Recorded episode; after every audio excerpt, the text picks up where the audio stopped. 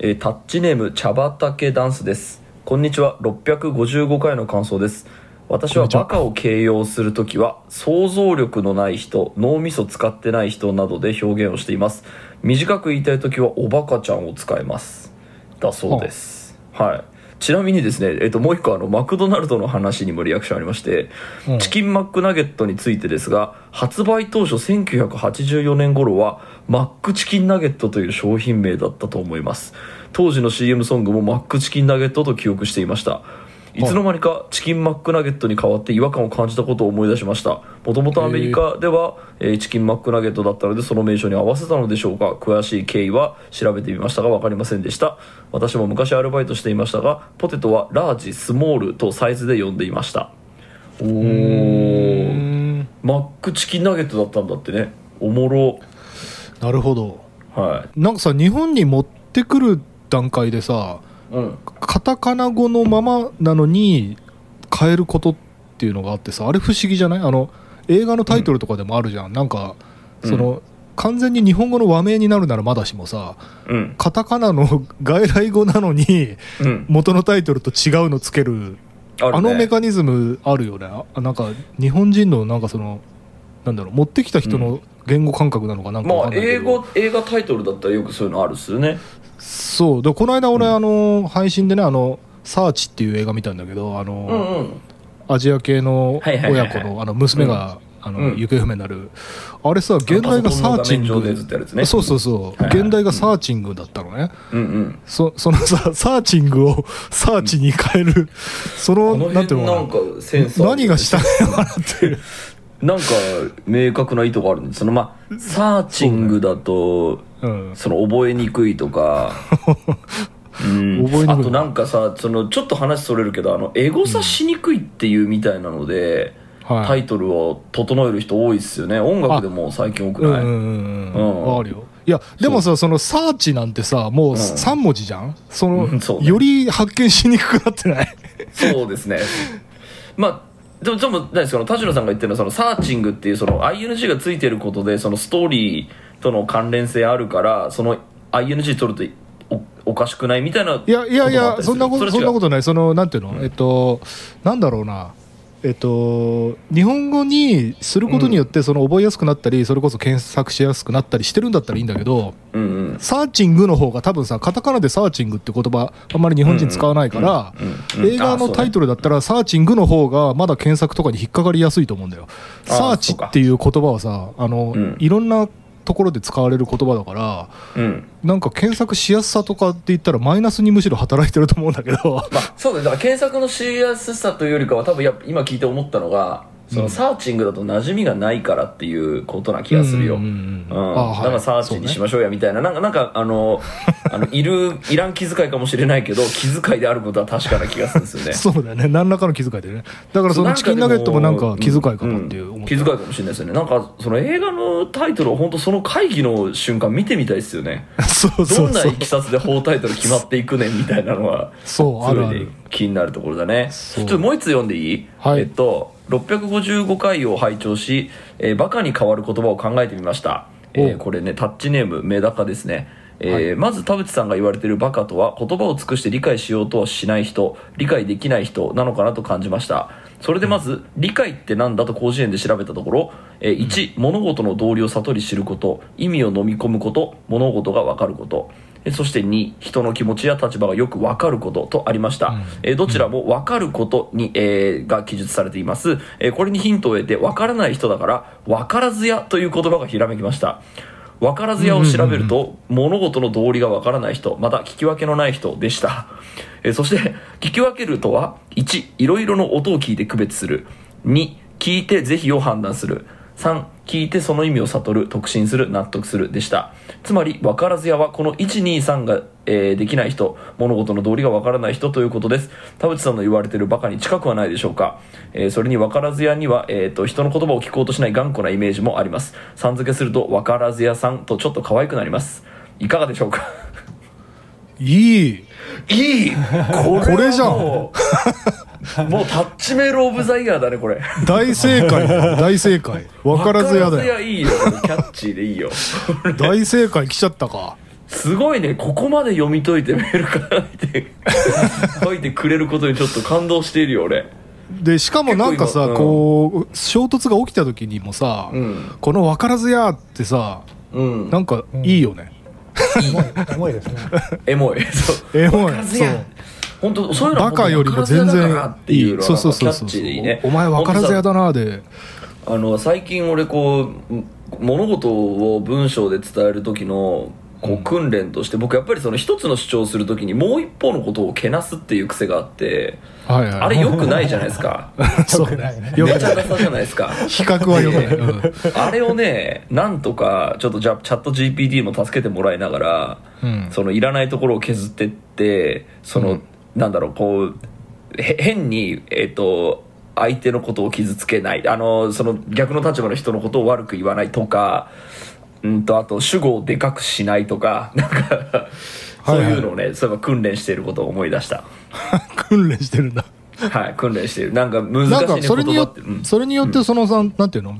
伝えたいことがどんどんなんていうのかな曖昧になったりはしない、ちゃんとそこがチャット GPT にその手伝ってもらってるところで、うん。えーっとその伝えたいことがある、えーっとその文章にするためにはやっぱりその工夫段落分けとか書き出しを何にするのかっていう工夫があって、まあ、それは確かに自分的にも心がけていることではある、うん。でえーっとその一方のことを少しなんだろう、えー、とけなすみたいなものはやっぱでも正直俺のこう元々のその悪い性格上あるはあるんでえっとここを隠しすぎるのもちょっとおかしいなと思って、えー、と可能な舵切り削っていくっていうあの、はい。ぐらいにとどめてます。なんかあのほうん、そこは、えー、と自分のその立場として、まあ、敵を作ってでもいいから言わなきゃいけない主張っていうのが、うん。えーっとやっぱある時には譲ってはいけないポイントは、えーっとあるなとは思いました。だでもそこは、うん。あの必要以上にけなす必要はないとかうんうん。あのその非難の言葉の上げ方的にもやはりその宮台真司みたいな あの、うん。人人をこうあのとにかくバカにしていくみたいなスタイルではなく、うん。もうちょっとそのマイルドなことそのけなすことが目的じゃないから自分の主張を聞いてもらうことが目的なのでっていうので、結構くん あの整理しながらやっているよ。うんうんうん、でまあ、っていうのもあって、うんはい。そのこの分からずやみたいなあの、すごくキャッチーな感じに落とし込んでいくっていうのが俺の次の課題なのかなと思いました。なるほどね。はい。それそれで言うとねあの俺最近思ってたのがさっきのあのうん。分からず屋の話ですごいあのあって思ったのが最う近ん。ちょうどねなんか新しい言葉をさ僕ら探しがちだけどうん。改めてことわざとかって本当にすごいなって思ってて、うん。あのやっぱりさ人類、まあ、日本人とかがその、まあ、何百年何千年の知恵をさ引き継いで引き継いでこうことわざに昇華してってさ、で今でも生き残ってるってことはさ結構普遍性もあある、もう、うん。数百年前の人と同じなんていうのかな気持ちになってるっていうことが多分あるんだなと思って改めてねちょっとことわざとかをなんか勉強しようかなって最近思ってんだよ。で 本当にこれこの感情になんか名前つけられないかなみたいなのってよくネットで議論になってたりなんかこの感情に名前つけてほしいみたいな議論みたいなのあるけど、いやそれって結局もう言われてないみたいなのがねうんうんうんうん。感じたことがある。ちょっと今具体例パッと出てこないんだけど、あことわざが普通に言ってる俺の今の気持ち言ってるみたいなこと結構あってだからちょっと改めてことわざ辞典かなんか読もねうかなって確かに勉強するのはめっちゃいいねそれ。そうなのよ。その辺の確かにこうここと古事成語とかは知っときたい。うん。そうなのよ。そうそうそう。わ、かる。うんはい、さあということで分からずやに決まりました。はい、いや気持ちいいメールでしたね。ありがとうございます。ということで今週も始めます。はい、田代智和と。田淵智也のタッチレディオ。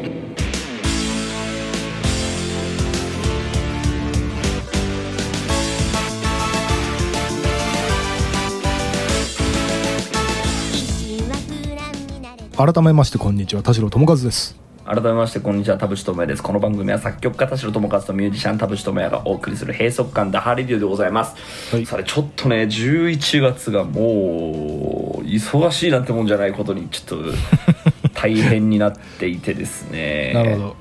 えーっとまあ、今日はちょっと、あのー少ない時間の中で2本ぐらいはなんとか撮ろうっていう感じで行きましょ始めたので、まあ、短く終わるんですけどちょっとそのタッチメールを多分読み出すと大体いつもこう膨らんできてしまうのでちょっと雑談を主にこう最近あのおああった自分が感じたえーことなど、まあ、ニュースなどは引き合いに出しても良いので、雑談しながら、えー近況を話していくっていう会をちょっ こう今日はやってもいいですか？はい、ということで今週も30分間あなたの閉塞感をダハタッチ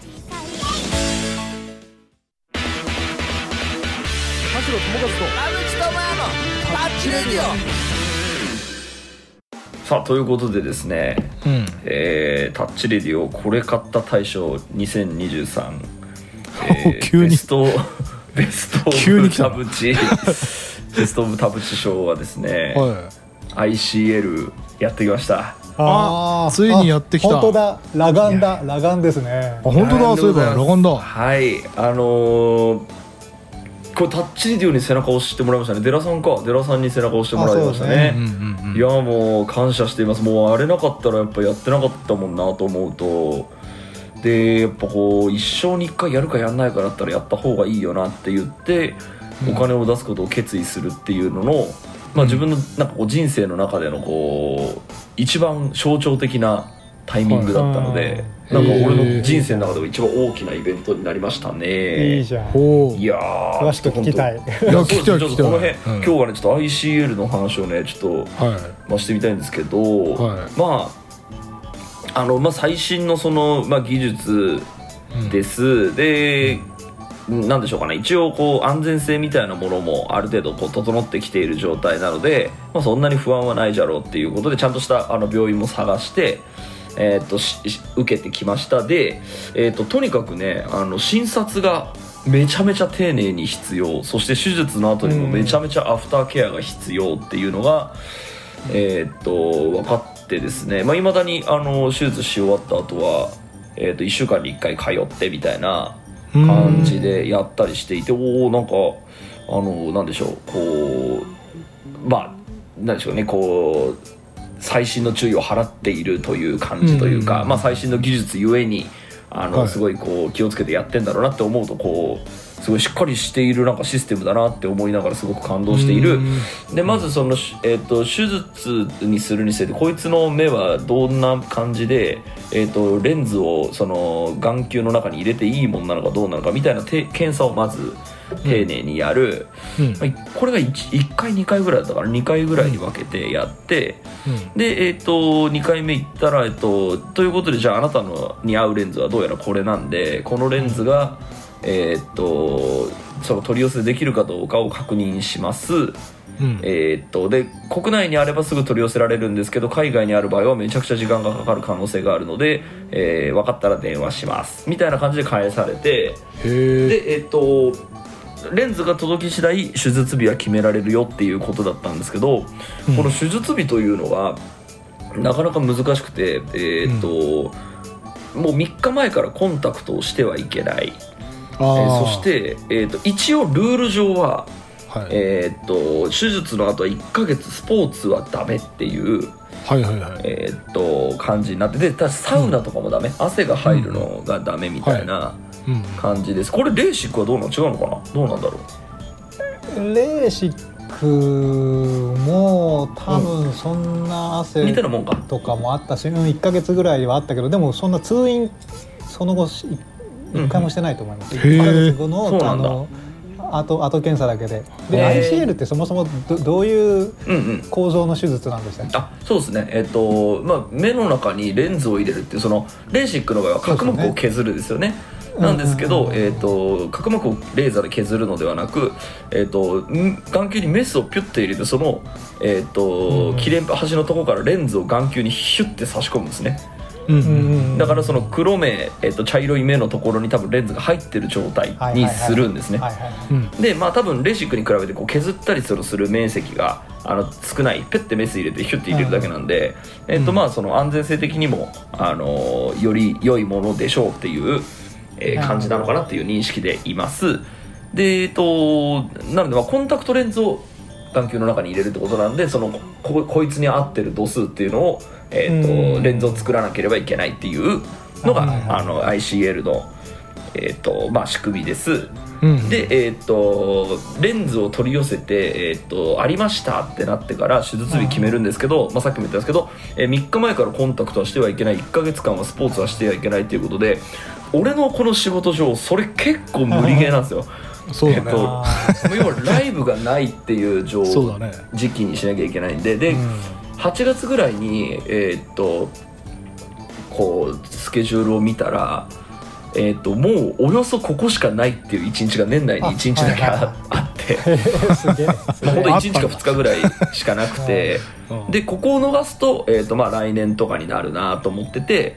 うん。で、えー、とレンズが、えー、と海外から、えー取り寄せになる場合は多分2ヶ月3ヶ月ぐらいかかるって言ってたんで、うん。えー、と8月に、えーレンズを探しに行って2ヶ月3ヶ月後にレンズ来ましたってなったら多分俺の、えー、と手術できる2023年唯一の日はもう過ぎてる状態になるんで。うんうんえー、と手術は遅れたかなと思うんですけどあの割とすぐあの国内にあったみたいなんで取り寄せられましたってことで、えー、と手術もうごめんなさい僕もう年内この日しかダメなんですけどっていうので、えー、と予約が取れたんで10月の頭にうんやってきましたって感じですはいで、えー、と次は手術にあたってのことを話せばいいですかね。はい。で、うん。まあ、手術前から、えー、と3日前からコンタクトができない、えー、となんか目薬みたいなものをそのつけて、まあ、抗菌みたいなものをずっと、えーする3日間に、えーなって、で当日、えーを迎えまあ、目が綺麗な状況で迎えましょうねっていうした準備があります。うん。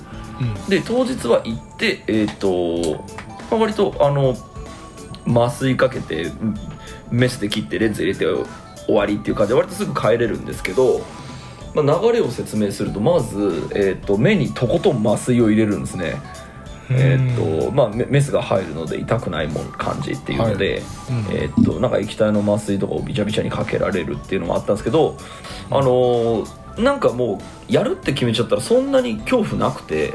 うん。うんまあまあ、あのまあ、ここは、なんでしょう、あのちゃんと経験のあるお医者さん選んだし、まあ、まあ、なんかあったとしても、それはその時だと思って、割とこう割り切っていけたところがあって、割と、なんだろう、俺メンタル大人になったなって思いながら 言ってたんですけど、その、病院着いてトイレ行かしてくださいってトイレ行った時に空いてなかった、うん。でで待ってたらその出てきたのがその病院の多分先生か誰かだったんですけどその先生があのすれ違い側に「今日手術ですよね頑張ってください」って言われて「頑張ってください」っつって。俺なんか全然恐怖とかなかった。ヒュッてやるだけなのかなと思ったけど頑張るってなんだろうって思って、うん。めちゃめちゃこうそこで一瞬ちょっと。えー、脅された。とひるひるんだ。でその後手術待合室に入ったらですね、うん。えっ、と緊張を取る薬っていうのを飲まされて「これこれ緊張を取る薬なんで」って言われて「え？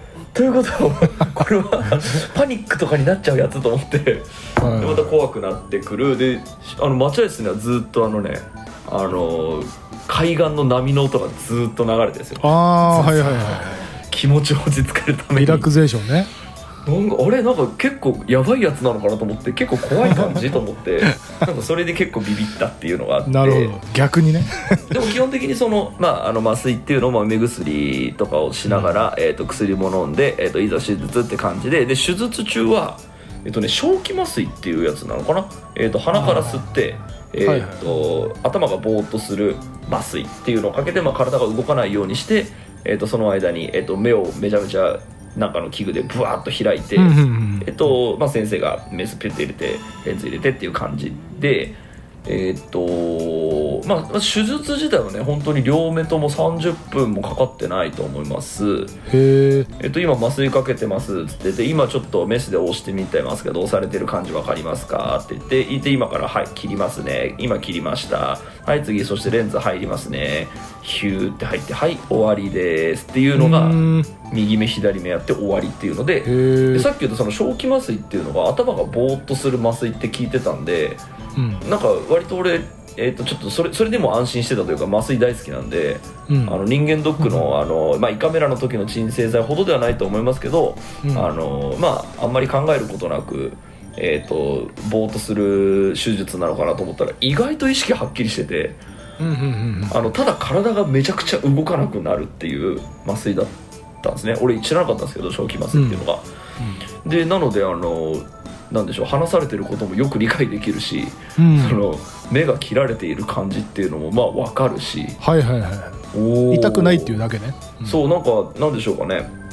あのい胃カメラの時みたいに鎮静剤でパーンって寝てる間に終わってたらそれはそれで楽だろうなって思うぐらいにはめちゃめちゃ意識ははっきりしてて。だなるほどなるほど。から体が全く動かないって感じですかね。手両手両足が、あのその正気麻酔とやらでぼやぼやになって動かないみたいな感じの麻酔でまあほんと30分ぐらいで終わって。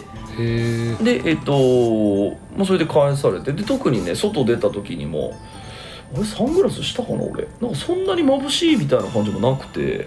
うん。割とその日からあのよく見見えるし。特にえそのうん。一番多分気になるのはその開いてレンズ入れて閉じてっていうそのプロセスの後、うん。普通になんていうのえっと、こう肌のさ手術の場合はさ、縫うじゃない、そういうことじゃないの、なんかペラペラってくっつけんの？そうなんですよ。えっとこれはですね僕のごめんなさいこれ予測なのでちょっと分かんないんですけどえっと自然にくっつくのを待つっていうことなんじゃないかと思っていて。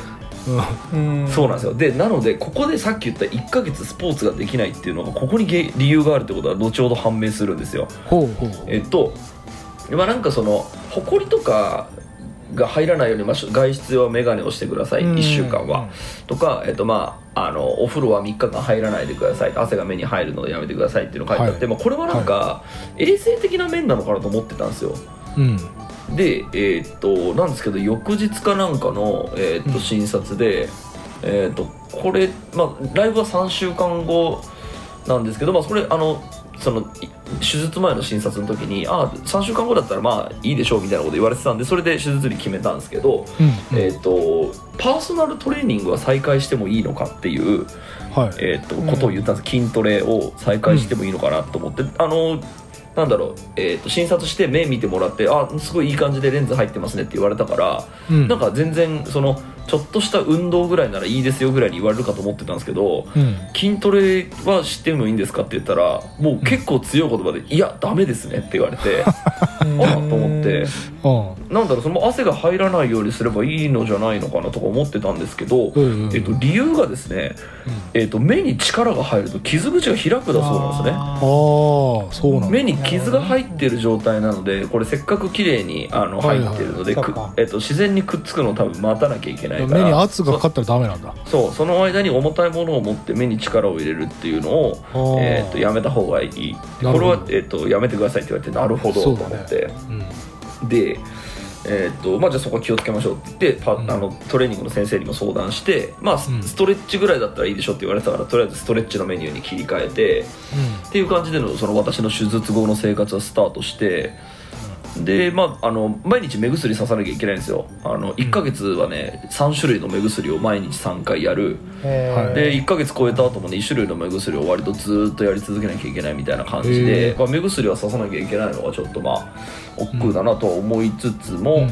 えーっとまあよ3日目ぐらいからは風呂入れるようになるしでなんか俺やっぱ術後の経過が良かったみたいでもう2週間後ぐらいにはもう大体くっついてたんでうん。あまあもう軽い運動ならいいでしょうみたいな感じでご指示もらってな感じ。で、えー、と徐々にスタートしていったんですけど、うん。あのー目に力を入れちゃいけないっていうのを聞いてあそうなんだ じゃあ筋トレやめとこうと思ったんですけど俺気づいちゃったんですけど歌ってる時めっちゃ目に力入ってるんですよそれは知ってる。みんな知ってる。目向いてるからね。あれこれまずいなと思って。確かに。そう普通にあの練習中とかに歌う時にあれ？目開いてる俺と思って。そうだね。ありゃ？これは先生に強い言葉で否定されたし。それでなんかライブ本番中にペラってめくれてきたら怖いよね。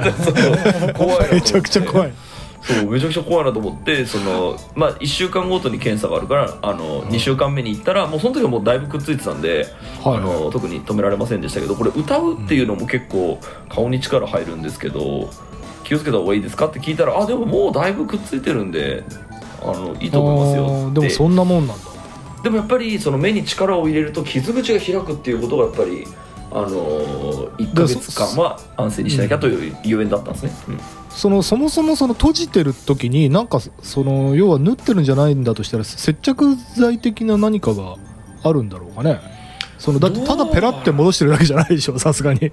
あでもあのーなんでしょう。こうペロッとめくったりするほど切ってないんですよメスを。ああそうか隙間からレンズ入れるって作ってそこにレンズをヒュッてああの上から差し込むだけなんですよ。でこれもやっぱ手術数分かるんですよね今メス入りますって言ってちょっと押されますって言ってはい入りましたっつっておお押されたと思って。はいじゃあここにレンズ入りますって言ったらレンズがねニュッて入ってくるんだよ。うお入ってきたと思って。完全に麻酔で感覚ねえけど今入ってきたしちょっとすごいね。見えるようになったぞと思って。へえ かっこいいな。いやこれはねっていうかさもうかっこいいよね。だってさもう広角機動隊の世界じゃん。そう。サイバーパンクですよねやそれそのうちさズームとかできるようになるでしょもう。いやそうなの。なんか、ね、もうちょっと待ってれば本当なんかねこう人の顔見た時に一緒に名前がフィンって出てくるような。そうそうあそうそうそう。そう絶対俺に欲しいとかあの機能がプレデターみたいにあの温度が分かるとか。もしかしたらと思ったんですけどね、まあ、ちょっとそれをちょっと待ちきれなかったんで入れまかしたけど。っこいいな。でもあの終わった後はその、えー、ととにかくもう外出用メガネはいらなくなりましたけどもう3週間経ったんで、うん。えー、と寝る時には保護用メガネをして、まあ、とにかくほこりとか入んないようにしてくださいの生活が続いてるんですけど、まあ、基本的にもう裸眼でしかも僕視力もめっちゃ上がったんでこれで。そうだよねそりゃまあね世界が変わったねこりゃ。それなんかうん。見えすぎになってなんかこう変な頭痛とかクラクラするとかそういうこともない？私はなかったですねラッキー、うん。うんまあそれもしかしたらそのそういうことが起こる人もいるのかもしれないですけど。へでまあなんか目に入入ってるなっていう感じは少なくとも数日間はあって。うんで今もなんでしょうかねそのコンタクト入れてる時のあの目が乾いた感じみたいなのがないかと言われるとなくもないので、うん。まあ多少は何かが入ってる感じっていうのは今後もあるのかなっていう印象ですがうんうん。まあ朝起きた時に視界が、えークリアであるとか外を歩いてる時遠くの文字が見えるとか、そうだよね。まあね眼鏡がかけなくていいとか。で眼鏡をかけなくていいっていうのがねまあ、うん。当たり前なんですけど結構なストレス解消でですね、あのまあ最初の頃はこうえっ、とここの辺りに眼鏡があるだろうと思ってこう手をこう目の辺りにクイとかってやっちゃってないみたいなああはいことなんですはいまあ、今でもあるんですけどはい。えっ、と眼鏡をかけてなくてよかったなって思うポイントがまず風呂入る時にえっと風呂入る時に眼鏡を外すっていうムーブがあるんですけどはい。それをしないで入れるってなった時に結構喜びがうん。ありました、うん。でも毎回その何風呂入る時にはあの目のあたりに眼鏡がかつてあったところにはい。手を添えて、あれ？ないと思って 嬉しいって言って入るっていうのがこれ今でも続いてますね。なるほどでえっともう一個、まあ、これはいや田淵物臭すぎだろって言われるかもしれないですけどあの T シャツを脱ぐ時にはい。ああえまあ、僕物臭なんで眼鏡かけたまま T シャツ脱ぐんですけどまあ4割6割の確率で引っかかるんですね。そりゃそうだ。うってなるのがこれがないっていうことがそうだね。うわ気持ちいいっつって。うん。めちゃくちゃ感動しましたね。うんうんうん。でこれはなんかあの僕なんでしょうこれタッチレディオだからバッて喋りましたけどあの病院の人もなんかこうやっぱ広めてほしいらしくてやっぱこういい技術だからっていうので、はいはいあのよければ Google の口コミをって言われたんですけど Google のアカウント田淵智也だから 俺書けねえなと思って、まあ、代わりにちょっとタッチタッチレディオで言おうかっていう感じでやりましたけど、うん。うん。ちょっと気になることはいとしてどうぞ質問して田淵君自転車乗りだったじゃない、うん。でその今後そのね目にほこり入れたくないとかになってくると自転車乗るときは、だ伊達眼鏡をかけることになるの？今後は。どどうする？えっとねうん。伊達眼鏡はちょっとね作ろうと思って、えっと持ってる眼鏡眼鏡屋さんに行ったんですけど、まあ、レンズを取り寄せると、まあ、数週間かかるっていうのと値段がかかる、はい。えっとレンズを外すだけなら今できますって言われてうん。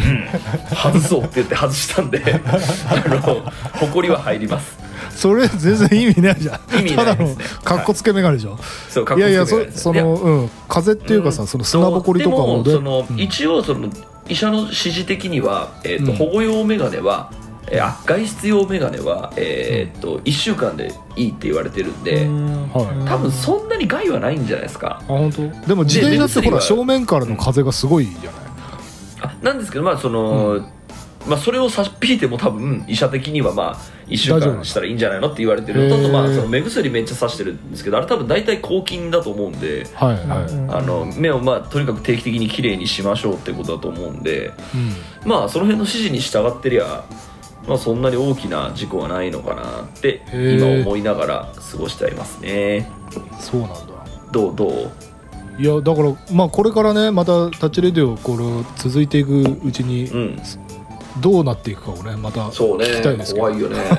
どうなんだろうその技術的にはそのレーシックとかだと視力が戻るみたいなのあるじゃないですか。ああそうそうそう。デラさんどうなってんの、ね現状ジ。ェラさんどうなっいやたのだからその僕ももう15年20年近く前にレーシックしてるので、うん。えー、とそれこそ去年そのうん。ICL の可能性あるかって聞きに行ったら、うん。全然大丈夫ですよって言われたんで、うん。まあ、うんひとまずは今のところ大丈夫で、うん。まあうん、そう。だから老眼みたいなやつは多分何歳かぐらいで始まるらしいんですけど、うんまあうんうんうん。そうなんか急激に早まるみたいなかんこと言ってるのも聞いたことあるけどそこまで僕はうん。感じないな、ああでも視力落ちてるは落ちてる。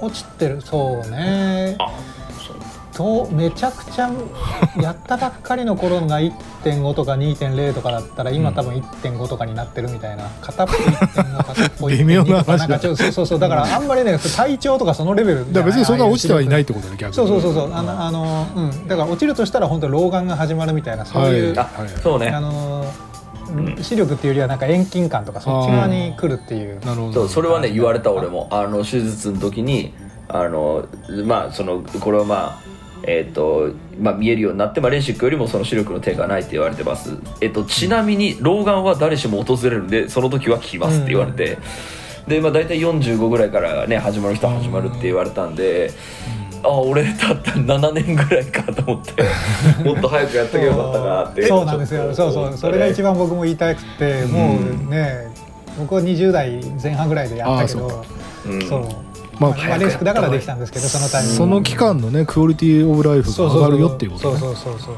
そう。そうでもその田淵君のさその ICL はえっとそのなんていうの？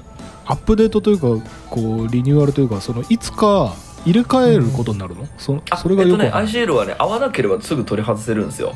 はいはい。そうう。ん、なのでよね、えーっともしまあ技術が進歩してなんちゃらみたいなのがあった時に入れ替えましょうみたいなことも多分不可能ではないんじゃないですかね、うーん。だからそれこそそのコンピューターを目に入れちゃえみたいな時にはその多分同じ技術の応用で外して入れるみたいなことはできるんじゃないですか多分。うん。うん。うん。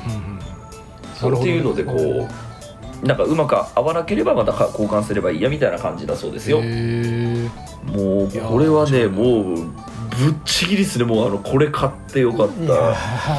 本当にもう寺さんには感謝ですね俺。いやいやいやそれはあの視力の裸眼の尊さではあるんですけど単純に。でもうん。技術的にそれができるんでね本当にいうんい時代ですよね。僕もなんかタイミング良かったですね。なんかちょその ICL ってその新しい技術も安全性がだいぶ、あの安定してきて、でその、うん。ちゃんと,、えー、と執刀経験の多い病院っていうのもあの、うん出てきたタイミングで選びやすかったんですよね。実績がある病院を選びやすかったので、はいはいはいそれはねすごい本当はこの先に多分値段がこなれてきたらみたいなタイミングうん。も今度はね普及期であるんでしょうけど確かにね。それを待ってると、ね。あの、うん。そうそうそれを待ってるともう田淵君の一番いい時期要は老眼始まる前に期間ができるだけ確保できるタイミングっていうのはここしかない。確かに。でしかもあの普及とうん。そう普及しすぎると多分ね粗悪なあのあれも出てきてそうなのよ。まあ多分ね今度怖くなってきちゃうんだよね受けるのが、だかうん。ら今いいそれは多分ねタイミングあのあると思うんですよ。いいタイミングだとそうなんですよね。という形でですね。はい、はい。ネオ田淵に生まれ変わりました。とっても。いいね。はい。これはちょっと本当にやっといてよかったです。みんなにおすすめしたいですね。いやでもマジで広角機動隊だよ、本当に。その時代がか来ちゃいましたね。かうんかっこいい、ああの広角機動隊もそうです。僕、うん。あのサイバーパンクあの2077ってアニメにも。はいはいはいはい。ネットフリックスあのあの世界観が完全にもうあの自分病院行くような感覚で、うん。あの自分にパーツどんどん込んでいくんですけどそうそうそう。そのその目のパーツ変えてるっていう感じが本当にイメージ湧いたんで、うんうんそう。あとは田淵君がその眼鏡 T シャツ脱ぐ時に眼鏡外しがちみたいな話って、僕最近あのイヤホン外れがちなんですよね。あーはいはいはい。よく聞かれてあれはおそらくもう多分次の次の段階ぐらいで耳に埋め込む埋め込みそう埋め込み鼓膜揺らすだけなんてもっと簡単だろうっていう気がします。確かにやば。いいっすねそれ。おもろいな、うんでもそもそも骨伝導とかがあるからねどっかに埋め込めるよねきっとね、うん。そうそうそうそうそう。確かに Bluetooth イヤホンなくなるしな。そうなくならない Bluetooth イヤホンが出てきたらいいそう。振動部分とかモーター部分だからちょっとある程度大きくないといけないけど、鼓膜に近ければ近いほどまあ、ああとなんか小型ができるだろうし、なんかバグってボリューム100とかになった時に一応死にそうだけど。ね まあね、確かに。確かに。み目は潰れるけど、耳は閉じられないから、ね、なるほどね。なんかねこの辺のその自分に金かけるシリーズっていうのは本当に人生が変わるのであれば、やっぱその医者最高っていうのと割と近いですけど、やっぱねあの損がないというか。でその前あの田代さんが言ってたさなんか鼻のなんだっけその手術するとめっちゃ通りが良くなってああそうそうそうそうはいなんかああれもね鼻とか喉ねあの、うん。そういびきとか無呼吸で苦しんでる、俺の友達もそうやってたよ。あの10回のうち8回ぐらいまでやったって言ってたかなでいびきの数は如実に減ったっつってた。でその睡眠の質はなんか自覚はあんまないけどそのなんかそのいびきディテクターみたいなやつで見たらやっぱり確実に減ってて。でなんかねそのあとプラスねなんかあれもやんなエクササイズもしなきゃいけないって言ってたかななんか舌運動みたいなのをやって口の中の筋トレするんだって、でなんか要はその口のなんか奥がその筋肉がどんどんだらだるんだるんになってて本来そのうん。自然に勝手に呼吸すべき筋肉が動いてないからそれをなんか引き締めるみたいなそういうレーザーらしいんだよ、なるほどなるほど。だだから何かカットするとかそういう感じじゃなくてあの、うんまあある意味あのアブトレーナーみたいなああいう感じに近いのかな、はいはいはい。うんなんかうん。ダルダルになってる喉の奥をギュッと引き締めるレーザーみたいなのらしい、そうなんかこの辺のその五感系をその良くするみたいなのにお金をかけるのはこれそれこそ一生のうちにやっといた方がいい気がするなっていうのそうだね。はうんちょっとね思ってきたね。ちょっとさいろんな人にさいくらか変わったのって言われて70万ぐらいって言ったら、うん。結構安いんだねってみんな言うんですよね。そうだね安いね。なんかそうそうなんですか？なんか値段的にはさなんかあのー結構ない？やでもなんか、まあ、手の届く金額というか、あのーうんそのまあね。さ今話したその喉のレーザーのは、えっとね、確かね10回で100万とかなんだけど、そうだけど、うん。あの別に5回とかでもあの症症状によってであとしかもねそのモニターみたいなやつであの個人情報はもちろん伏せられるけどなんかその術後こうなったみたいなの写真とかをねネットにアップしていいみたいなので、あのモニター手術みたいなやつでなんか半額になったっすよな確か。だから 10, へー。10回で50万とかになったっすよ。あで確実に効果はあってうん。なんかまあし寿命が少し伸びたかなってまあだから要は寿命を買うようなもんだからねそのいやそうね。無呼吸とかはさそうそうそう、ん。だからまあ何年分の寿命をその何十万で買うっていうそういううん。感覚であればまあうん無駄な投資じゃないというか、いやそうというあのことで歯一本入れれてるだけでね、インプラントで1本100万みたいな話されるぐらいだったらそうね確かに。視力かかってく70万は別にって感じ、うん。そうね。ということでねこう2023年の一番大きな買い物になったかと思いますけど。いやー素晴らしい。はい。普通にカード止まったもんだって。止められて「俺止まったな」っつって。なんでだろうと思って明細見たらああそうか。他にも他にも買い物してるから ICL にそう ICL で払ったからそうか。今年残高少ないんだと思って。だ ということでね ICL これちょっとでもマジであの、まあ、現時点のあれなんで、まあ、もっといい技術出てくるのかもしれないですけど、これはね素晴らしいですねちょっと感動しましたとっても。また経過を聞きたいですね。はい、ということで引き続きちょっとちゃんと医者の言うことも守って目薬とか診察とか続けていきますので、また報告しますね。はい、ということでありがとうございました。ありがとうございました